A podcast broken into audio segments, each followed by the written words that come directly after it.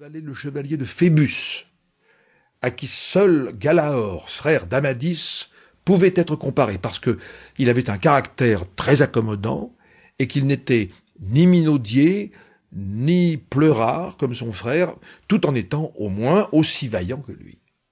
Bref, notre gentilhomme se donnait avec un tel acharnement à ses lectures qu'il y passait ses nuits et ses jours, du soir jusqu'au matin et du matin jusqu'au soir. Il dormait si peu et lisait tellement que son cerveau se dessécha et qu'il finit par perdre la raison.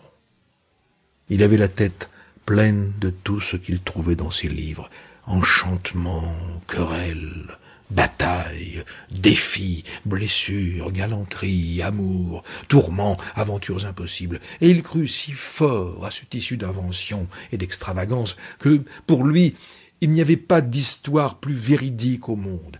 Il disait à qui voulait l'entendre que le Cid Rui Diaz avait sans doute mérité sa renommée, mais qu'il ne pouvait se comparer au chevalier à l'épée ardente, lequel d'un seul revers avait fendu par le milieu deux féroces et redoutables géants.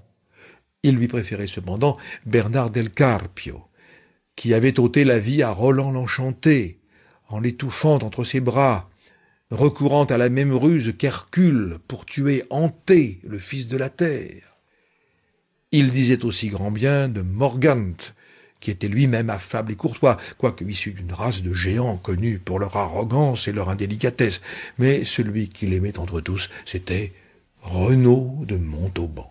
Surtout quand il les voyait sortir de son château pour détrousser tous ceux qu'il rencontrait ou aller jusqu'en Barbarie pour dérober l'idole de Mahomet, qui était tout en or, si l'on en croit l'histoire et il aurait donné sa gouvernante et sa nièce par-dessus le marché pour administrer quelques coups de pied bien sentis à ce traître de Ganelon. Ayant, comme on le voit, complètement perdu l'esprit, il lui vint la plus étrange pensée que jamais fou ait pu concevoir.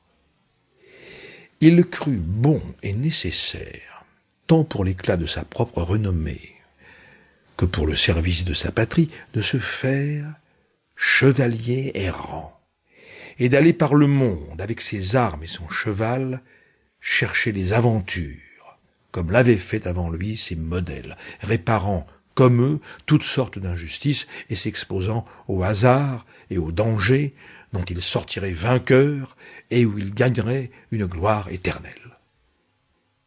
Le pauvre se voyait déjà récompensé de sa vaillance et couronné, pour le moins, empereur de Trébizonde.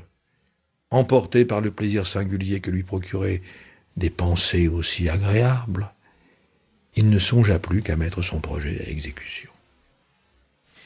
Pour commencer, il nettoya une armure qui avait appartenu à ses aïeux, toute moisie, couverte de rouille, et qui gisait depuis des siècles, oubliée dans un coin.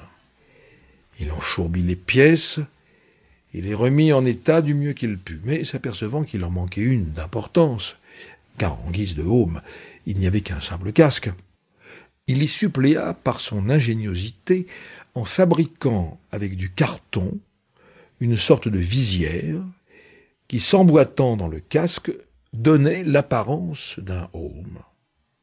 Il voulut alors s'assurer de sa solidité et de sa résistance au tranchant d'une lame, tira son épée, et au premier coup qu'il lui asséna, défit le travail d'une semaine.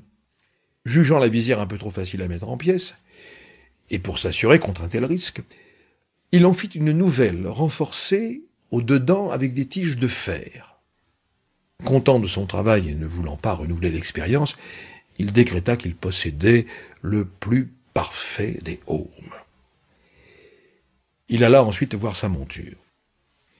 La pauvre bête avait plus de tard que d'années, et plus de défauts que le cheval de Gonel, qui tantum pellis et ossa fuite. Mais il lui sembla que ni le bucéphale d'Alexandre le Grand, ni le babieka du Cid ne pouvaient lui être comparés. Il passa les quatre jours qui suivirent à se demander quel nom il lui donnerait, car il était juste, selon lui, que le cheval d'un si fameux chevalier, et si bon par lui-même, portât un nom connu de tous, qui ferait comprendre ce qu'il avait été avant d'appartenir à un chevalier errant, et ce qu'il était désormais.